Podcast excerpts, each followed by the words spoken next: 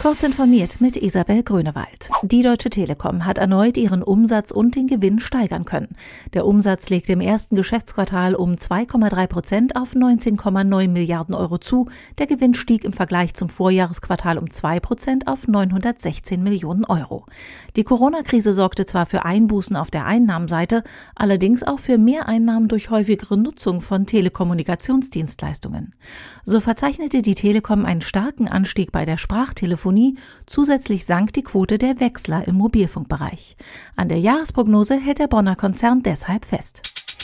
Im Kampf gegen Hasskommentare in sozialen Medien hat Frankreich seine nationale Gesetzgebung verschärft. Große Online-Plattformen werden verpflichtet, Hasskommentare innerhalb von 24 Stunden nach einer Nutzermeldung zu entfernen. Bei Nichtbeachtung der Regeln drohen Strafgelder von bis zu 1,25 Millionen Euro. Die Antidiskriminierungsorganisation SOS Rassisme und zwei weitere französische Organisationen hatten erst am Dienstag mitgeteilt, rechtlich gegen den Internetkonzern Twitter vorzugehen.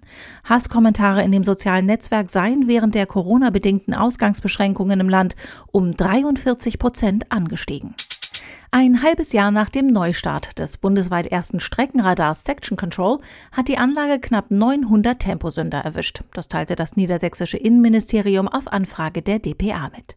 Die Anlage an der B6 bei Laatzen in der Region Hannover misst das Tempo nicht an einer einzelnen Stelle, sondern ermittelt die Durchschnittsgeschwindigkeit auf einem gut zwei Kilometer langen Abschnitt.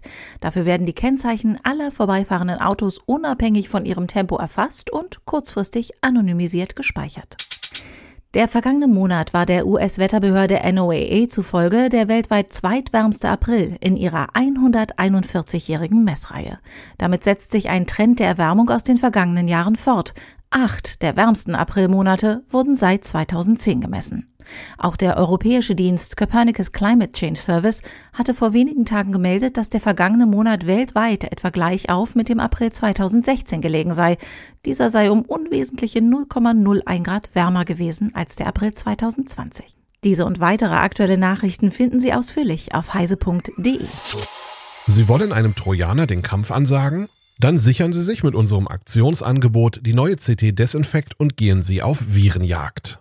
Testen Sie bis zum 4. Juni die neue CT12 2020 inklusive Desinfekt sowie fünf weitere Ausgaben und freuen Sie sich zusätzlich auf 66 nerdige CT-Sticker und ein weiteres Geschenk Ihrer Wahl. Einfach www.ct.de slash desinfekt-kurzinformiert aufrufen und bestellen.